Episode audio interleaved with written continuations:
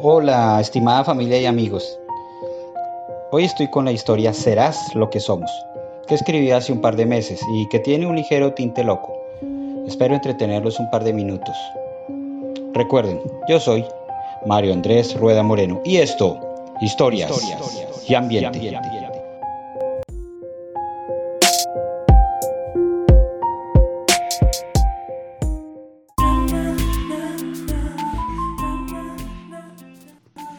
Serás lo que somos. Kevin había dejado todo por culpa del maldito vicio, convirtiéndose en un solitario habitante de la calle.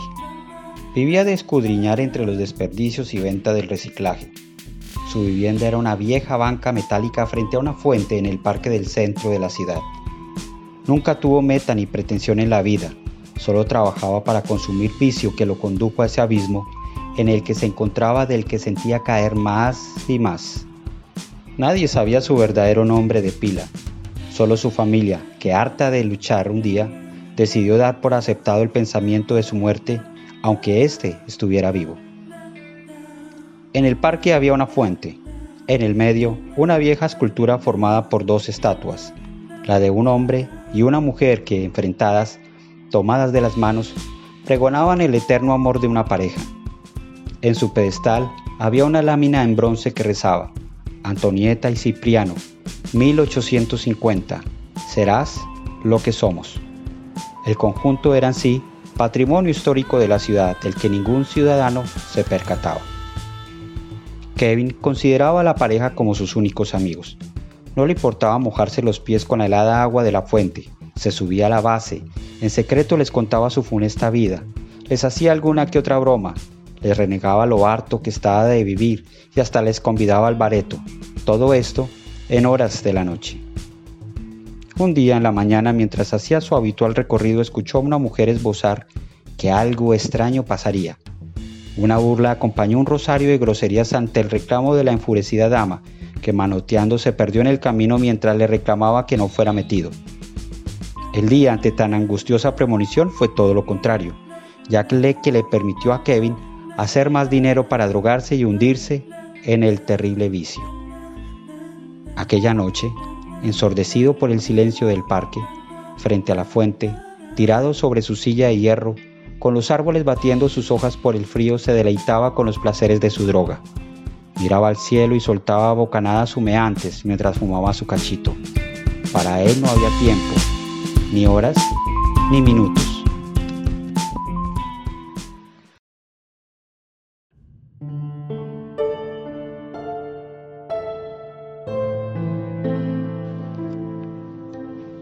En un momento de éxtasis desplazó su mirada hacia la fuente y topó a sus únicos amigos.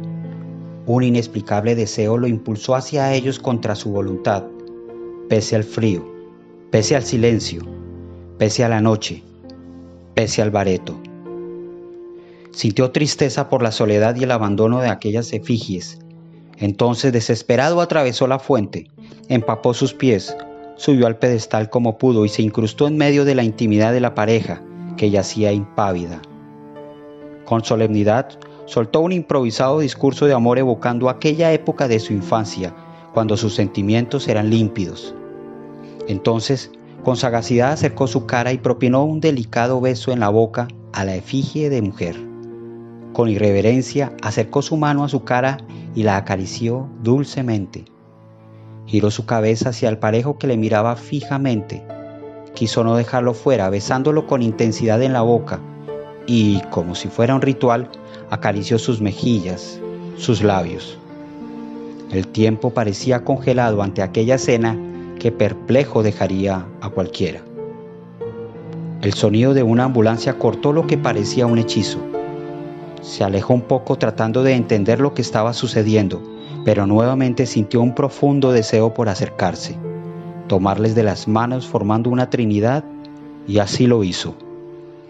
Ahora se apoderó de él una incontrolable corriente que parecía fundirle desde sus entrañas. Luego sintió ráfagas de frío que efectivamente congelaron lentamente sus pies, tobillos, rodillas, hasta su cabeza. La cobardía lo vistió y quiso huir tratando de correr, pero fracasó en el intento. Sus pies ya estaban endurecidos como piedras y poco a poco estaba convirtiéndose en una estatua más. Ahora sus brazos ya estaban entumecidos y sus manos eran secuestradas por la pareja que lo recibía formando un círculo.